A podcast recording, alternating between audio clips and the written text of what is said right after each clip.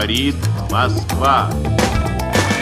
Je crois aux forces de l'esprit. Pour, allez, amuser la galerie. There is no alternative. des actes, l'alignement des actes. Aber das ist die Auffassung des Bürgertums. Time will tell. Russe Europe Express, Jacques Sapir. Clément Olivier. On annonçait le nouveau monde, on promettait la disruption, on nous parlait de réconciliation. Oui, mais voilà, après une première année de pouvoir supersonique et un exécutif que rien ne semblait pouvoir arrêter, eh bien Emmanuel Macron et son gouvernement butent depuis l'été sur leurs premières embûches. Ressurgissent des antagonismes qui traversent nos sociétés, de vieilles fractures que certains ne voulaient plus voir et d'autres plus récentes, bref, des conflits qui peuvent sembler peu compatibles avec cette idée de concertation par laquelle les ministres, vous savez, ont remplacé celle, en fait, peut-être moins ringarde qu'on le croit de négociation. L'ère Macron vient en tout cas de passer le cap des 18 mois. Prenons donc le temps, ce début de nouvelle année, d'en tirer un bilan. Bienvenue dans Europe Express. Bonjour Jacques Sapir. Bonjour Clément. Et bonne année, euh, Bonne professeur. Bonne année également à tous nos auditeurs et à notre invité du jour, Benjamin Maston-Berger. Bonjour. Bonjour, bonne année. Journaliste économique, ancien grand reporter à l'Express. Vous faites partie avec euh, Natacha Polony des membres fondateurs du collectif Les Orwelliens. Merci euh, d'être avec nous aujourd'hui. Alors avant de- d'entendre votre édito, Jacques Sapir, je vous propose de réécouter un extrait de l'allocution du président de la République le 10 décembre dernier dans laquelle il tirait lui-même une forme de bilan. Écoutez. Ce sont 40 années de malaise qui ressurgissent. Sans doute n'avons-nous pas su depuis un an et demi y apporter une réponse suffisamment rapide et forte. Je prends ma part de cette responsabilité. Il a pu m'arriver de vous donner le sentiment que ce n'était pas mon souci, que j'avais d'autres priorités. Je sais aussi qu'il m'est arrivé de blesser certains d'entre vous par mes propos. Nombre d'autres pays traversent ce mal-vivre qui est le nôtre. Mais je crois profondément que nous pouvons trouver une voie pour en sortir tous ensemble. Je le veux pour la France, parce que c'est en pressentant cette crise que je me suis présenté à votre suffrage pour réconcilier et entraîner. Voilà une amorce d'autocritique et euh, de nouveau cette idée voilà de réconcilier.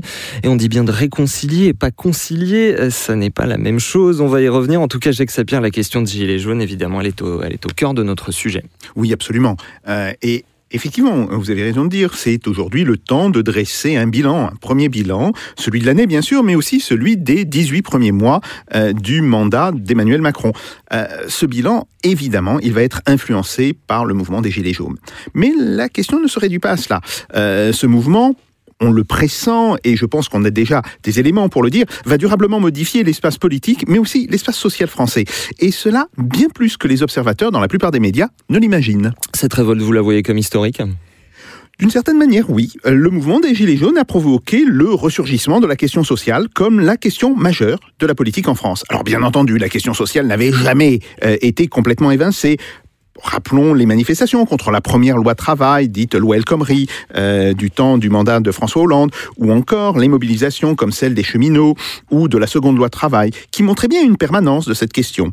Mais la dimension générale euh, du pouvoir d'achat, de la pauvreté, dans lequel se débattent des millions de Français, avait eu tendance à être occultée, voire remplacée, par des questions sociétales, comme celle du mariage pour tous.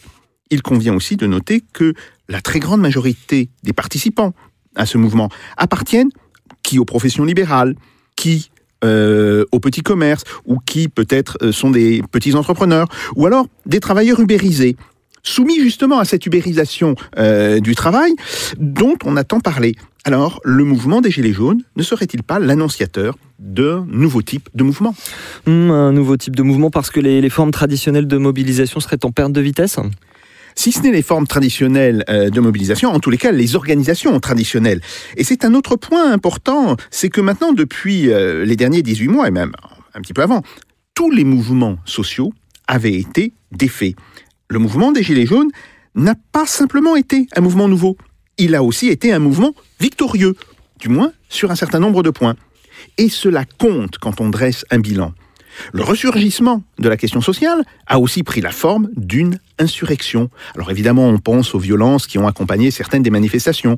Dans ces derrières, ce ne sont pas seulement ceux qu'on appelle les casseurs que l'on a vus, ce ne sont pas non plus seulement les petits groupes extrémistes, on parle de l'ultra-droite ou de l'ultra-gauche, dont l'importance a été énormément fantasmée, qui ont été en cause. Ces violences, et il faut en avoir conscience, ont aussi été l'expression de l'immense colère accumulée par ces Français invisibles. C'est cette colère qui a pris le gouvernement et le président de la République au dépourvu, les contraignant à reculer en race campagne, quitte à se prendre les pieds dans le tapis et dans les diverses procédures qui encombrent aujourd'hui la vie politique française, quitte aussi à devoir céder à leur propre majorité. Et ce qui est en jeu, en fait, c'est le, le rôle de ce qu'on appelle les corps intermédiaires. Oui, tout à fait. Euh, les syndicats ont été affaiblis. Ils ont été affaiblis à la fois par le mépris dans lequel euh, ce gouvernement les tient, mais ils sont aussi affaiblis et en un sens discrédités par les défaites qu'ils ont subies dans les précédentes mobilisations. Alors il en va de même des partis politiques. Euh, Le résultat fut ainsi que le gouvernement s'est trouvé bien dépourvu pour négocier quand le temps de la négociation fut venu. Le gouvernement a-t-il compris l'erreur qu'il avait commise sur ce point? Là, on peut en douter. Ce qui caractérise, en fait, ce mouvement des Gilets jaunes est aussi sa très grande méfiance, voire son opposition de principe à ces corps intermédiaires. Elle reflète naturellement tant les échecs passés des syndicats que le fait que de nombreuses personnes qui ont participé à ce mouvement n'ont jamais été syndiquées de leur vie.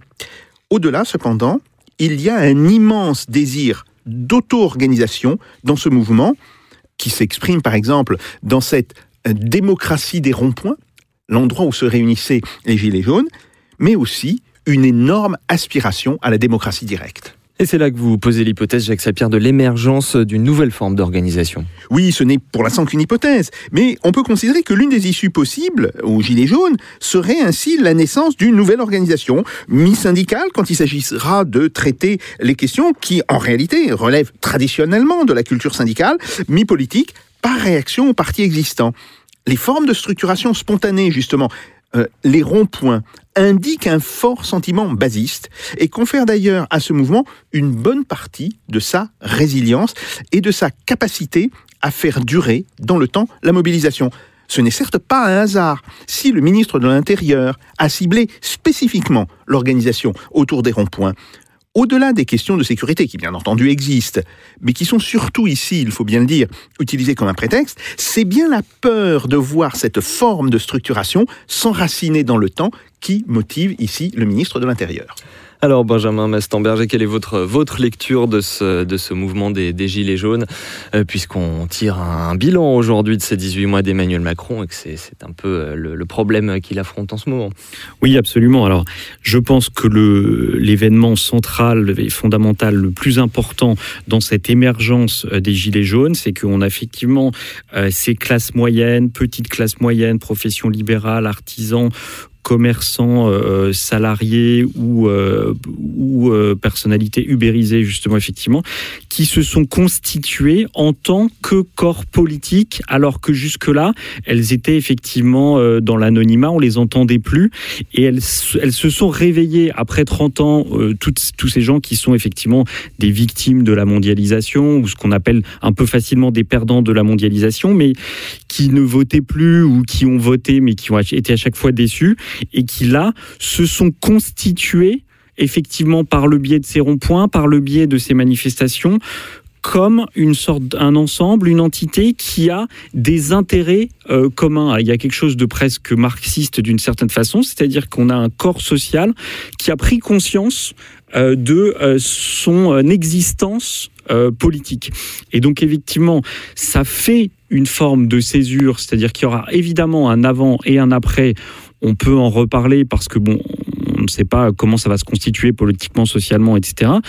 Mais euh, c'est euh, cette existence maintenant qui va euh, être aveuglante, alors qu'elle était auparavant cachée parce que effectivement, ce qui existait dans les médias, c'était les débats, grosso modo, parisiens entre les élites politiques et les élites médiatiques, pour qui ce peuple n'existait pas. Et le fait qu'elle ne le voyait pas faisait qu'elle avait fini par ne pas exister. Et la grande erreur, effectivement, d'Emmanuel Macron, c'est d'avoir cru qu'on pouvait faire comme avant et continuer à penser que, euh, eh bien, ces gens se satisferaient d'une non-existence euh, politique. Et donc, cette émergence politique est à la fois, euh, d'une certaine façon au moins la fin de la première partie du macronisme, parce que le macronisme, malgré l'idée du nouveau monde, c'est avant tout l'idée qu'on pouvait perpétuer ce système où on décidait entre gagnants de la mondialisation, justement. Et donc, ce que disent les Gilets jaunes, et comme disait Jacques Sapir, la victoire politique des Gilets jaunes, ce que ça dit finalement, c'est que euh, on ne pourra plus faire comme si ces gens Mmh. n'existaient pas, et on ne pourra plus faire comme si ces gens, d'une certaine façon, n'étaient pas euh, potentiellement majoritaires politiquement. C'est ça Mmh. aussi le fait nouveau. J'a- J'allais, j'allais y venir justement le, le fait qu'ils aient obtenu euh, quelques premières euh, concessions, alors que certains trouvent trop timides, mais des concessions quand même, là où les syndicats, au printemps dernier, s'étaient heurtés à une, une quasi-inflexibilité du gouvernement. Comment vous l'interprétez? Pour, Pourquoi cette, cette victoire, demi-victoire Alors pour moi, c'est une victoire totale. C'est-à-dire, ils n'ont pas obtenu évidemment l'ensemble des, des- des- des revendications, notamment sur l'aspect politique, le référendum d'initiative citoyenne, on pourra en reparler, mais c'est une victoire totale. D'abord parce que c'est une victoire symbolique, parce que Emmanuel Macron a dû reculer en race campagne. Il, a, il s'y est pris à trois ou quatre fois. Il était en retard d'un train à chaque fois sur euh, est-ce que euh, je suis à la hauteur? Et finalement, bon, bah, on a bien vu qu'il n'avait pas euh, compris l'ampleur du sujet. Et donc, c'est un recul politique majeur pour lui et pour son Premier ministre et pour sa majorité qui n'ont rien, rien vu venir. Et donc, euh, c'est, oui, c'est absolument une victoire fondamentale, surtout que ça a cassé la dynamique euh, du logiciel fondamental du macronisme, qui est d'abord l'européisme. Alors vous avez maintenant Emmanuel Macron avec un déficit budgétaire qui va être à 3,4-3,5%.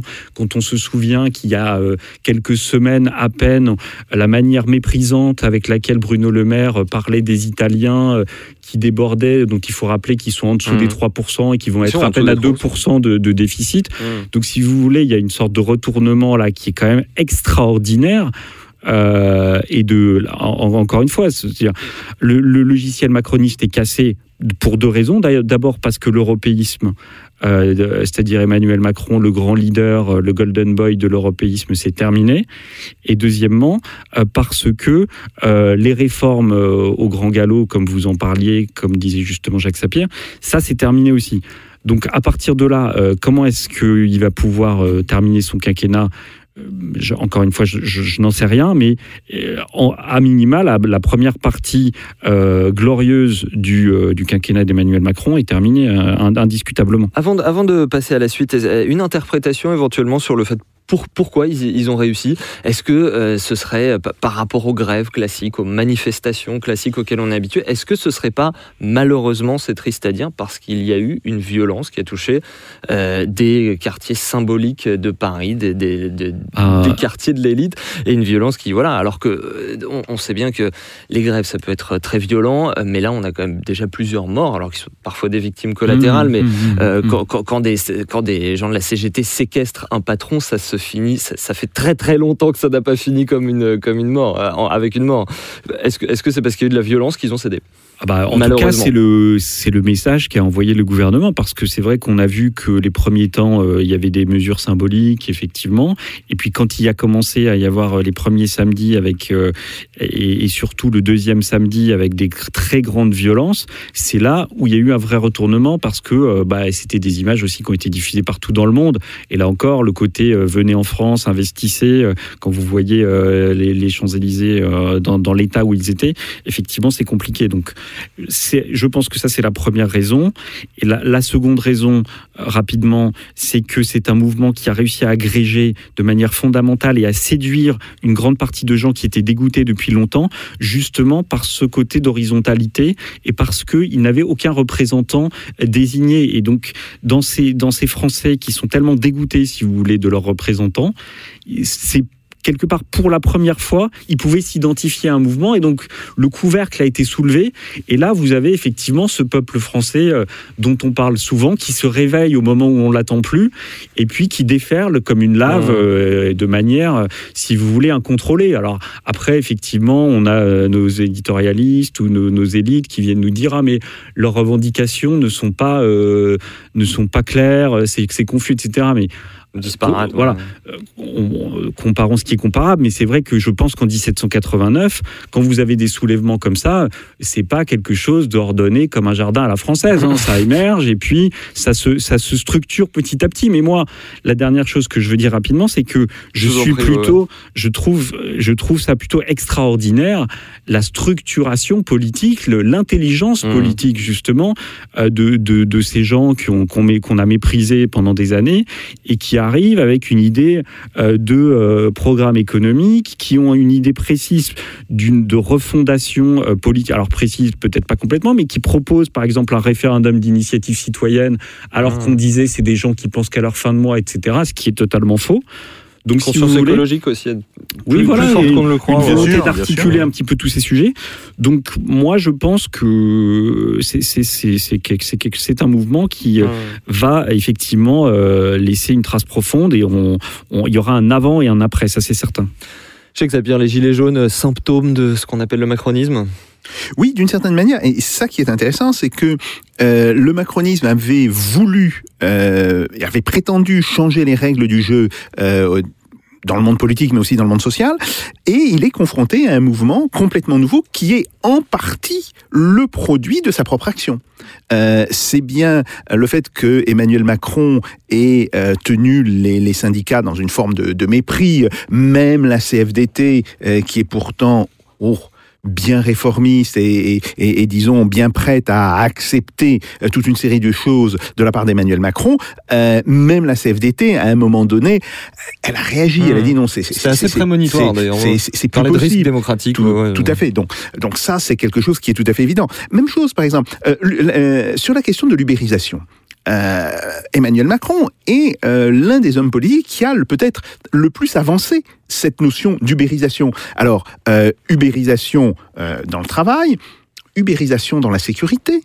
L'affaire Benalla, c'est quoi? C'est en réalité une forme d'ubérisation de la sécurité. C'est de cela euh, dont il est question.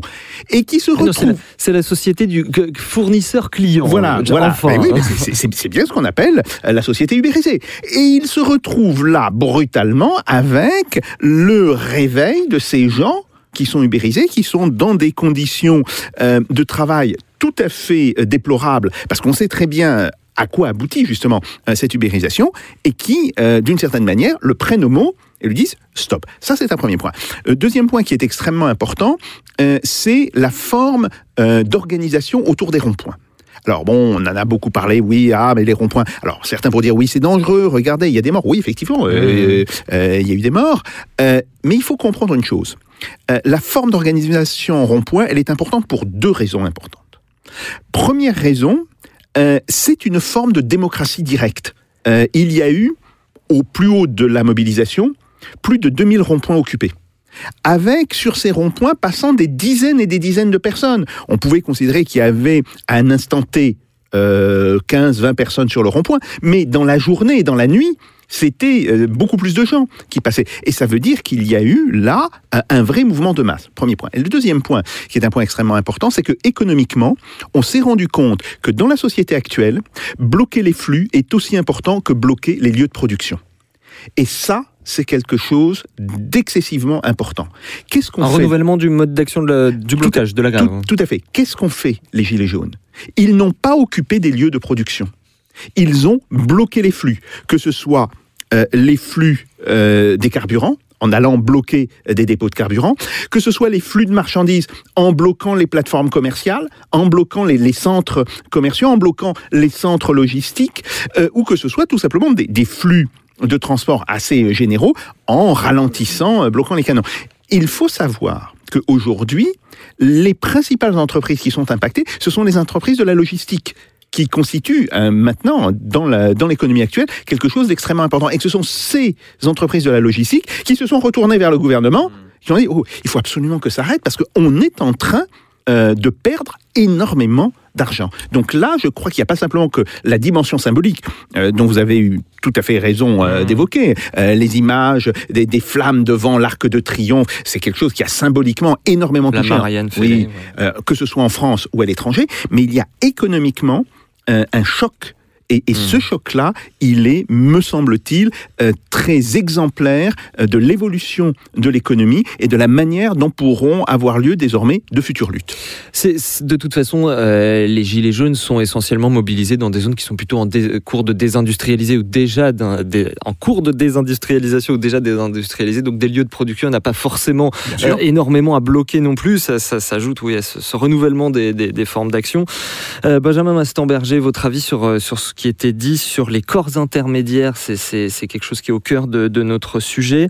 La crise de représentativité des corps intermédiaires, elle est pas nouvelle, clairement, mais est-ce que vous êtes d'accord avec Jacques Sapir qui disait qu'en fait, euh, Macron, finalement, c'était un peu, Emmanuel Macron, c'était lui-même tirer une balle dans le pied en, mettant de côté les syndicats? Oui, absolument. Et à mon avis, c'est représentatif justement euh, d'un mode de fonctionnement euh, qui croyait être novateur et qui en fait est presque moins efficient. C'est-à-dire que le nouveau monde est presque un retour en arrière par rapport à ce qu'il désignait lui-même comme l'ancien monde. C'est presque l'ancien régime, le nouveau monde, c'est-à-dire que Emmanuel Macron pensait qu'il allait pouvoir euh, se défaire un petit peu à la fois des anciens politiques, à la fois des systèmes de représentativité. Et on voit qu'en Il y a une revendication bonapartiste, régime. voilà, Il a- voilà. a- Et, et- et en réalité, euh, tout ça s'est révélé euh, presque totalement contre-productif. C'est-à-dire que en centralisant, en surcentralisant le pouvoir, euh, il s'est euh, du coup dé- auto-désigné comme responsable de tout. Alors qu'on sait très bien, en plus, dans le système de la mondialisation, que euh, y a beaucoup de contingences extérieures. On l'a vu avec les prix du pétrole qui font que vous n'êtes pas complètement, euh, vous maîtrisez pas complètement la situation. Y compris, on l'a vu avec le avec le premier ministre, c'est-à-dire que traditionnellement, dans ce que Emmanuel Macron appelait l'ancien monde, le premier ministre, effectivement, dans la Ve République, sert de fusible. Vous vous servez de Mhm. votre premier ministre pour faire passer un certain nombre de réformes compliquées, et puis ensuite, quand il est vraiment très impopulaire, vous en changez. Donc Emmanuel Macron, Vous faites allusion au fait que ce soit un proche d'Alain Juppé oui, bah, par exemple, c'est le rôle du Premier ministre dans la Ve République. oui. Comme c'est très, il y a beaucoup d'incarnations, donc il faut quand même bien avoir effectivement un certain nombre de personnes qui vous, qui, qui servent de bouclier. Donc là, il l'a fait, mais très tardivement, Mhm. euh, et du coup, euh, bah, effectivement, pe- personne n'est dupe de, de- du storytelling consistant à dire que tout est de la faute de euh, Édouard Philippe, même s'il a sans doute effectivement sa part de responsabilité. Et donc les Gilets jaunes ont bien identifié, puisque ça fait effectivement 18 mois qu'on nous explique que Emmanuel Macron c'est Jupiter. Vous pouvez pas ensuite dire euh, c'est de la faute de la technocratie, c'est de la faute d'Édouard Philippe, c'est de la faute de ma majorité qui m'a pas fait remonter euh, quand vous êtes censé être omnipotent. Donc il y a, y, a, y a ça. Et puis il y a le fait que au moins, c'est vrai, les politiques traditionnelles respectaient les corps intermédiaires, ils avaient un ancrage de terrain, ils avaient aussi une manière de s'exprimer qui euh, au moins faisait qu'ils incarnaient la France. Ils avaient une forme d'empathie. Déjà, euh, on, euh, on pense à Jacques Chirac, même à François Hollande, à Nicolas Sarkozy à, le- à leur manière. Et puis, ils respectaient l'idée qu'ils étaient une incarnation quand même du pays dans sa globalité. Alors que c'est vrai, on a vu Emmanuel Macron parfois euh, même s'exprimer depuis l'étranger euh, pour euh, dénigrer euh, soit des catégories de Français, soit même la France dans, sa- dans sa Il y globalité. faisait lui-même allusion dans l'extrait qu'on a quand entendu. on dit ouais. les Gaulois réfractaires, ça, ça veut dire que vous êtes depuis l'étranger, vous dites, vous, vous, vous, voyez, il y a quelque chose qui ne, qui ne va pas vraiment euh, dans le mode de fonctionnement. Ça a Mhm. été dit. hein. Alors, il a fait son mea culpa. Est-ce qu'il va réussir à retourner la situation? Je ne sais pas. Mais euh, en tout cas, il y a beaucoup d'erreurs qui ont été commises. Justement, à, à propos du fait de, de gouverner un petit peu seul, je renvoie euh, aussi au, au travail de, de mes confrères du Monde euh, cet été euh, qui montrait comment Emmanuel Macron gouvernait à trois, en fait, à trois, donc effectivement sans, sans Édouard Philippe avec Alexis Collère, son secrétaire général, et Ismaël Emélien, son conseiller spécial, et un petit peu comme on dirige une, une entreprise avec trois, euh, trois compères qui dorment très peu et qui décident tout euh, eux-mêmes. Euh, Il y a aussi une. Est-ce que ce serait la notion euh, par rapport à ces questions de corps intermédiaires Est-ce que la notion du macronisme, c'est ce terme de, de conciliation auquel euh, je faisais allusion dans, dans- dans mon accroche tout à l'heure, qui, est- qui a remplacé celui de négociation Quand on dit négociation, on accepte qu'il y a des intérêts contradictoires, qu'il y a des antagonismes dans une société et qu'il y a une qu'on essaye de gérer de façon euh, civilisée, mais on accepte qu'elle existe. Alors que dans la concertation, est-ce qu'il y, aurait une illusion d'harmonie euh, des corps sociaux? Oui, et puis bon, à la concertation, c'est une façon de dire euh, bon, on se parle, on se parle et en même temps c'est moi qui décide. Et à la, limite, c'est vraiment une illusion et c'est une manière, c'est presque une forme de politesse minimale de la part d'Emmanuel Macron, sachant qu'il a quand même jamais euh, vraiment cherché à masquer le fait qu'en fait c'était lui qui décidait et que bon, il recevait les syndicats. Mais enfin, c'était vraiment histoire de dire. hein. La, concertation, c'est déjà beaucoup dire pour ce qu'est le macronisme, comme vous disiez qui est une façon de décider un peu euh, sous la, la modalité de la start-up, c'est-à-dire effectivement euh, à trois euh, en étant très dynamique, très réactif euh, et on voit bien que ce qui était possible et ce qui a été possible durant une campagne parce que campagne vous avez besoin d'agilité, vous pouvez euh, fonctionner effectivement en étant souple à plusieurs mais vous ne pouvez pas diriger un pays comme la France sous, sur le mode de la start-up nation parce que c'est des territoires, parce que c'est des ancrages, parce que c'est des expériences, parce que c'est des affects et que effectivement c'est des choses qu'il faut euh, à laquelle il faut se connecter de manière plus, plus profonde que ça. Et donc ça, euh, je pense que euh, malgré tout, euh, faisons peut-être crédit à Emmanuel Macron Ah, allez-y, allons-y. un tout petit peu, au moins, de, je pense qu'il a compris très tardivement, très très tardivement. Alors, est-ce qu'il est peut-être en train de, de le comprendre? Il- on, on voit qu'il consulte beaucoup. Il a demandé son avis, par exemple, à Nicolas Sarkozy.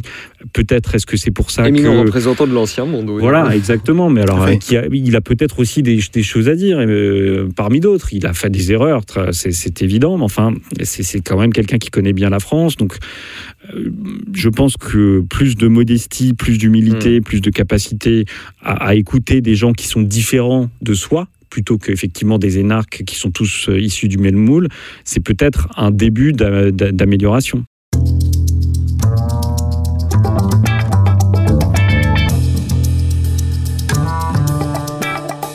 Russe Europe Express, Jacques Sapir. Clément Olivier. Jacques Sapir, ancien monde, nouveau monde. Est-ce qu'on a l'avènement de quelque chose de nouveau? Est-ce que, est que ça a marché? Alors, ça a été- c'est vrai, euh, c'est devenu un tic de langage hein, chez Emmanuel Macron euh, dans la campagne et puis euh, après son élection. En réalité, et euh, là, d'une certaine manière, euh, je vais me citer moi-même, euh, on n'est jamais si bien servi que par soi-même, mais ce que j'avais expliqué dans une interview que j'avais donnée d'ailleurs à RT en anglais, c'est que que ce soit euh, François Fillon ou que ce soit Emmanuel Macron, ils représentaient l'un et l'autre l'ancien monde. Alors François Fillon, c'était plutôt une évidence, en- même dans la manière, si vous voulez, Mmh. mais euh, Emmanuel Macron, euh, je crois que ça, c'est c'est ce qu'on n'avait peut-être pas assez vu. C'était le fait que, euh, au niveau de son programme, c'était un programme extraordinairement réactionnaire, au premier sens du terme, sans porter de jugement de valeur. Mais il voulait Il faut ramener nous expliquer ça. ouais, non, si vous ouais. voulez, il voulait ramener les rapports sociaux à la situation dans laquelle ils étaient, euh, disons, au tournant euh, du 19e siècle et du 20e siècle. Et ça, alors même si c'est euh, d'une certaine manière enrubanné dans un euh, dans un paquet euh, dit de modernité, ah oui, parce que maintenant euh, les nouveaux les, euh, les nouvelles technologies vont, facili- vont faciliter les relations d'individu à individu, c'était cette volonté de revenir euh, à ce primat euh, de l'individu contre justement les organisations sociales, contre les organisations politiques. Et ça, euh, excusez-moi, c'est quelque chose de très réactionnaire. Mmh. Benjamin Vincent-Berger. Oui, euh, je, suis absolument d'accord parce que si vous voulez, euh, je pense que la, la problématique dans laquelle se trouve notre pays euh, aujourd'hui, c'est qu'on est dans une contradiction fondamentale et Jacques Sapir a été un des premiers à le pointer avec acuité, c'est-à-dire entre la logique de la mondialisation et la logique euh, des droits sociaux de, dans notre pays. Cette contradiction, on l'a longtemps masquée euh, en faisant de la dette, en faisant un peu du jeu de euh, ce que faisait Jacques Chirac, euh, ce qu'a fait de sa manière Sarkozy pendant la crise, ce qu'ont fait ses, successeurs. Et aujourd'hui, euh, on ne peut plus faire comme ça. Et donc, il n'y a plus que deux chemins possibles en réalité. Emmanuel Macron, euh, quelque part, l'a bien dit effectivement pendant la campagne. C'est soit une régression des droits sociaux, effectivement, comme l'a bien dit, comme l'a- vient de le dire Jacques Sapir, ou soit un changement de logique systémique par rapport à la logique de l'Europe euh, libérale ou même de, le- de la zone euro tout Et court de la et de globalisation. la globalisation. Donc là, on voit bien, et, et le mouvement des Gilets jaunes illustre bien qu'il y a que on peut plus faire, euh, on peut plus faire du jeu de bonneteau. Donc c'est soit l'un, soit l'autre. Et alors Emmanuel Macron, il a choisi d'aller vigoureusement sur un chemin, mais il, est- rentré euh, dans le mur. Et c'est intéressant parce que on a quelque part une sorte de 1983 à l'envers avec ce, recul du macronisme. C'est-à-dire que ce qui était rationnel, ce qui était euh, les lois de l'histoire, etc., euh, le libéralisme, euh, est devenu impraticable tout comme le keynésianisme ou euh, le socialisme de Mitterrand était devenu à ce Mm. moment de l'histoire impraticable et, do- et donc il y a eu ce tournant euh, en 1983 et là il y a une amorce de tournant euh, qui indique effectivement euh, ce qu'on a vu aux États-Unis, ce qu'on a vu en Grande-Bretagne, ce qu'on a vu en Italie, c'est-à-dire une sorte de changement de paradigme au niveau mondial un peu partout. Alors la France est particulière en deux mots parce que on a la Ve République et donc les tournants politiques sont plus compliqués à prendre. Jacques Sapir nous dit que, que faire du Thatcher en 2018, c'est réactionnaire. Euh, Emmanuel Todd, de façon un peu plus humoristique, entre guillemets, disait que c'était ringard. Euh, alors, euh, avant, av- vous avez mentionné, Jacques Sapir, l'affaire Benalla. Avant, est-ce que avant les, est-ce que avant les Gilets jaunes, c'est peut-être là que les, que les ennuis commencent? C'est déclenché euh, par le journal Le Monde. D'autres, euh, c'est la deuxième fois dans cette émission que je salue leur euh, travail. C'est assez euh, rare pour le signaler. Euh, parce que jusque-là, le journal Le Monde n'avait pas été farouchement euh, contre Emmanuel Macron? Il appartient à un de ses actionnaires. Xavier Niel est le propriétaire. Euh, et c'est à ce moment-là qu'on a vu, euh, enfin, moi je l'avais pris comme un signe de vigueur démocratique à ce moment-là, mais c'est à ce moment-là qu'on a vu les grands médias commençaient à prendre un petit peu des, distances avec, l'exécutif. Oui, vous avez tout à fait raison de signaler que c'est effectivement l'affaire Benalla qui est en un sens le début des gros ennuis euh, d'Emmanuel Macron. Alors, cette affaire Benalla, euh, elle nous renvoie à ce qu'il y a d'une certaine manière de plus ancien dans les pratiques euh, de la Ve République, les barbouzes. Euh, Rappelons-nous, euh, François Mitterrand, euh, il s'était aussi pris les pieds dans les histoires des gendarmes de l'Élysée. Bon, bref, euh, là, la dimension des barbouzes a toujours été, d'une certaine manière, la face noire, la face cachée de la Ve République. Et là, ça ressurgit brutalement. Après, que ce soit, euh, je dirais, par euh, état d'esprit démocratique ou que ce soit pour d'autres raisons que le monde ait sorti cette affaire, d'une certaine manière, ça n'a pas d'importance. Mm. L'important, c'est qu'elle soit sortie. Et que, en sortant, elle ait provoqué cette réaction euh, d'Emmanuel Macron, dont tout le monde euh, a immédiatement dit qu'elle était largement inadéquate. Rappelons-nous, il tient un discours de chef mafieux devant ses députés. Qu'ils viennent me On va chercher. avoir des ennuis là, Jacques Non, non, mais euh, attendez, euh, euh, je ne dis pas qu'il est un chef, il tient un discours de chef mafieux. Et ça, qu'il n'ait pas compris qu'il devait respecter toute une série de règles, qu'il y avait toute une série de procédures à respecter, que la première des choses à faire, c'était de virer Monsieur Benalla le temps au moins que l'enquête ait lieu. Tous les obstacles euh, qui sont mis aujourd'hui euh, sur le déroulement euh, de l'enquête, ça prouvait bien qu'il y avait un énorme problème. Alors, ce qui est important, c'est que effectivement, d'abord au niveau de la presse internationale, mais aussi après, au niveau de la presse française, ça a été le début de l'éclatement du rêve, et on voit très vite que Emmanuel Macron, il passe du statut de petit ange chéri, le petit angelot charmant qu'il était au moment de son élection, au statut d'ange déchu. Et ça, c'est symboliquement absolument dévastateur. Et on voit aussi que cette espèce de, euh, de réveil euh, des institutions de la démocratie, euh, le Sénat a d'une certaine, manière bien fait son travail dans, l'affaire Benalla. Il est venu trop tard. Il n'a pas pu empêcher, c'est aussi d'ailleurs un problème de la Ve République, c'est que les, les grands conflits sociaux n'arrivent pas à se manifester à travers les institutions parlementaires, quelles qu'elles soient, que ce soit l'Assemblée nationale ou euh, le Sénat. Mais euh, cette espèce de réveil du Sénat est venu bien trop tard. Et là, euh, en un sens, Emmanuel Macron euh, a pris sur sa propre personne, parce qu'il faut bien dire qu'il y a un niveau de haine aujourd'hui euh, de la personne d'Emmanuel Macron qui est tout à fait sidérant, qui est même, à mon avis, excessif. Euh, on peut euh, trouver qu'il y a toute une série de choses mauvaises euh, chez Emmanuel Macron, mais la haine qu'il suscite est en fait un élément politique nouveau. Et ça, d'une certaine manière, ça a commencé dans l'affaire Benalla. Oui, ça c'est peut-être quelque chose euh, qui est aussi propre à l'époque. le, le Sénat, euh, non seulement effectivement sur l'affaire Benalla, également sur la loi fake news. Et on a eu une espèce de, comme l'Assemblée nationale est très largement acquise à- au président, euh, le Sénat a émergé comme une forme de de, de- d'opposition et a rejeté deux fois euh, la, la loi fake news. Un commentaire, Benjamin Mastemberger, sur cette affaire Benalla. Jacques Sapir disait que les barbouzes, c'est quelque chose de très vieux. Il y a quelque chose peut-être qui est nouveau là, c'est l'aspect privatisation aussi de la sécurité euh, du chef de l'État. Oui, oui, absolument. Alors, moi, je pense euh, il y a un aspect euh, clanique, en réalité, euh, qui, qui s'est révélé à ce moment-là dans le fonctionnement d'Emmanuel Macron. Ça, c'était bien dit par, par Jacques Sapir. Euh, et après, euh, et donc là, on a vu effectivement euh, que le roi est nu dans sa, euh, son non-respect quelque part euh, des institutions, euh, de la démocratie, du rôle de la séparation euh, entre, euh, ce qui, entre ce qui est euh, privatisé et ce qui est effectivement de l'ordre de la République, y compris euh, son, son rôle présidentiel. Et là où ça va au-delà, effectivement, là où c'est le, début de la rupture et le début des ennuis pour Emmanuel Macron, c'est que on s'est rendu compte euh, dans sa gestion de la crise qu'il lui faisait défaut une certaine forme, ou en tout cas à certains niveaux, euh, une certaine forme de sens politique. Il a, il a, il a manqué de sens politique dans euh, la- le fait qu'il avait tardé à réagir, dans le fait qu'il avait tardé à comprendre l'ampleur que ça allait prendre dans le système médiatique tel qu'il fonctionne aujourd'hui. Et à ce moment-là, y compris, si vous voulez, euh, parmi les gens qui le soutiennent, y, compris parmi ces classes supérieures, classes dominantes, qui pensent effectivement euh, que euh, Emmanuel Macron était leur champion, euh, il y a eu comme l'ombre d'un doute qui, qui, a commencé à émerger. Et à partir de là, euh, si vous voulez, c'est un cercle vicieux parce que vous avez aussi euh, vos ministres qui commencent à se poser des questions.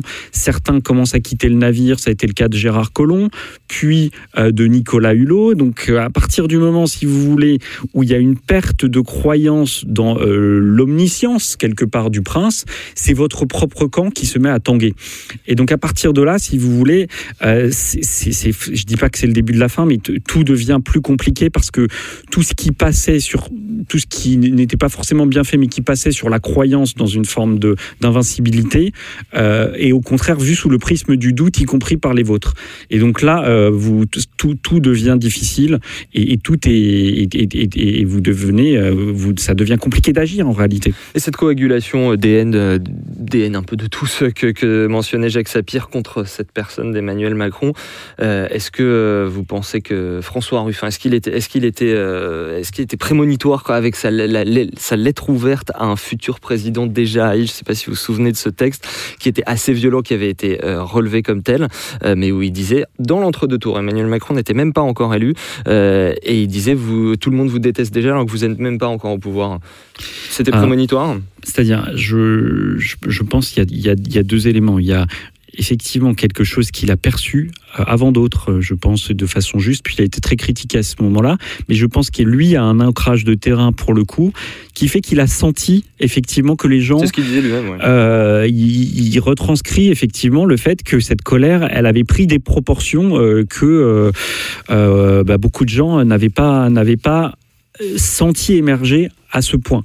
Alors après, euh, bon, euh, c'est vrai que voilà, les, affects sont là. Euh, c'est important de les diagnostiquer. Il faut aussi, je suis d'accord aussi avec Jacques Sapir, c'est qu'il faut pas non plus, il faut faire attention quand même avec ça. C'est un peu la contrepartie de la Ve République. Mais euh, bon, euh, c'est le président est malgré tout le représentant des institutions, euh, quoi qu'on en pense. Donc, euh, je pense que je dis pas que c'est le cas de, de François Ruffin, mais je pense qu'il faut faire attention à pas mettre de l'huile Mmh. sur le feu Mmh. par rapport à cet élément émotionnel particulier. Un mot rapidement pour, euh, pour ouvrir un peu sur cette, cette fin euh, d'émission, je dis rapidement pour ne pas se, se perdre dans les, les Madame Irma habituelles. Euh, comment vous voyez la, la suite, la réforme des, des retraites, la réforme du chômage? Ça s'annonce peut-être un peu difficile face à une population qui demande massivement des, des garanties sociales et remettre sur le tapis la réforme constitutionnelle. Là aussi, ça peut être un petit peu compliqué au moment même où les Gilets jaunes réclament moins de présidentialisme. Oui, alors moi, moi je, comme je disais tout à l'heure, je pense que tout est compliqué maintenant. Alors effectivement, euh, moi j'ai pas de boule de cristal, donc euh, souvent euh, bon, les, les événements ont tendance à s'accélérer et à être imprévisibles, donc c'est difficile de, de savoir hein, on- ce, qui va, ce qui va se produire, euh, parce que Mais d'un au moins, autre par côté, exemple, cette, cette hypothèse que formulait Jacques Sapir de- du renouvellement profond de- du, du mode de- du mode d'action sociale. Bah, C'est-à-dire, euh, oui, alors moi, moi je pense que Emmanuel Macron va avoir du mal à faire passer ses réformes et qu'il va se trouver confronté effectivement à une euh, opposition sur le plan social qui va être renouvelée parce que effectivement les, les- les syndicats sont quand même relativement délégitimés parce que euh, eux-mêmes ont, ont démontré leur incapacité en revanche à faire obstacle à Emmanuel Macron. Après, pour revenir sur la problématique des gilets jaunes, je Mm. pense que eux vont quand même avoir une grande difficulté. Euh, là, d'une certaine façon, ils étaient sur leur terrain, qui était celui de la contestation, de la colère, de la manifestation, euh, de l'horizontalité. Euh, maintenant, euh, il va s'agir, je pense, de passer à une phase suivante, hein, sauf si je me trompe et qu'il y a nouveau des, Mais je pense que là, on est quand même passé à une phase suivante de structuration. Se structurer politiquement quand on est un mouvement social, c'est compliqué, surtout quand on refuse toute forme de représentation. Et se structurer en syndicat quand on est un, un mouvement de terrain décentralisé, c'est pas évident non plus. Donc, donc, donc là, moi, je n'ai aucune idée de ce qui va se passer, mais je je suis pas certain, si vous voulez, que euh, le, le débouché politique soit le plus fructueux pour les gilets jaunes, Mmh. à mon sens. Jacques Sapir. Alors, trois, trois hypothèses aussi que, que je lance. Euh, première hypothèse, ou plutôt trois, trois constatations. Euh, premier point, c'est que effectivement, euh, on voit bien là que euh, dans la foulée du mouvement des Gilets jaunes, euh, il y a des syndicats qui ont obtenu des satisfactions. Bien sûr, pas toutes, mais, euh, mais néanmoins relativement importantes. Euh, le syndicat des transporteurs routiers, euh, qui d'ailleurs avait commencé à appeler une grève, il était reçu et en 48 heures, il a obtenu la satisfaction d'une partie de ses revendications. Deuxième point extrêmement important, le malaise dans la police. Le malaise dans la police. Parce que là, on voit, alors, même si euh, le gouvernement a visiblement euh, cédé du lest, euh, on est loin d'avoir un apurement euh, de l'ensemble de la situation. Cet apurement de la situation, ben, il- passe par le paiement des heures supplémentaires. euh, et qui constitue aujourd'hui un, un immense problème euh, au sein euh, de la police. Et on voit bien que le gouvernement, ben, il est parti en fait pour céder peut-être pas tout, mais pour s'aider progressivement beaucoup euh, sur, euh, sur cela. Donc ça, c'est un, un premier point. Euh, le deuxième point, sur la question du rapport au mouvement syndical, et alors il faut toujours se rappeler que le mouvement syndical en France, à partir du début de la Troisième République, euh, il s'est euh, construit sur une opposition entre ceux qui voulaient une structuration des syndicats autour des grandes branches de l'économie et des grandes branches industrielles, et ce qui a été d'ailleurs la forme dominante euh, dans les années 50, 60, 70, euh, on, se on se structurait autour de grandes branches d'activité de l'industrie, et ceux qui demandaient une structuration autour des bourses du travail, parce que ça permettait de regrouper tous les travailleurs, y compris des travailleurs qui étaient dans des petites entreprises, mais qui étaient liés à un lieu. Eh bien, je crois qu'aujourd'hui, c'est la revanche du mouvement des bourses du travail sur le mouvement des, euh, des grandes branches, sur la structuration en branches. Et ça, on va le voir euh, dans les mois, voire dans les années qui viennent. Mais je pense que euh, si les grandes centrales syndicales ne comprennent pas euh, euh, qu'elles sont face aujourd'hui à ce type de basculement et qu'elles doivent absolument revivifier euh, la structuration autour des bourses du travail locales, là, elles auront un véritable problème. Donc ça, c'est un deuxième. Le troisième point, c'est qu'effectivement, le mouvement des Gilets jaunes, il est euh, en train, et il est déjà depuis euh, euh, plusieurs semaines, en train de poser la question de l'Europe. Alors on va voir comment cela, va se, faire, cela, cela va fonctionner, mais on voit bien qu'aujourd'hui, les Gilets jaunes, ils mettent ouvertement en cause l'existence même du type de relations qui sont liées à l'Union européenne, mais aussi les relations qui sont liées à cet ordre libre-échangiste qu'on appelle la globalisation, qui s'est imposée depuis un certain nombre d'années. Et ceci même s'ils ne formulent pas forcément eux-mêmes toujours une, euh, ou très rarement une critique envers, envers Bruxelles, envers le fonctionnement des institutions européennes. On vous renvoie à notre précédente émission euh, qui était précisément sur ce sujet. Benjamin Maston-Berger, merci d'avoir été des nôtres. Euh, Merci bien sûr aussi à vous, Jacques. Sapir. Merci. Et à vous tous les auditeurs d'avoir passé ce moment avec nous. Encore une fois, bonne année à tous. Meilleurs vœux également à toute l'équipe qui s'occupe de cette émission. Jean-Baptiste Mendes qui la prépare avec moi. Pipo Picci, Thibaut Pika, Thomas Gorkap derrière les manettes. Ce numéro et tous les précédents euh, se déclinent en vidéo. C'est sur la page YouTube de Spoutnik France et sur notre site fr.spoutniknews.com. Et on vous donne évidemment rendez-vous au prochain épisode de Russe Europe Express avec Jacques Sapir. D'ici là, faites pas vos Jacques. Salutations.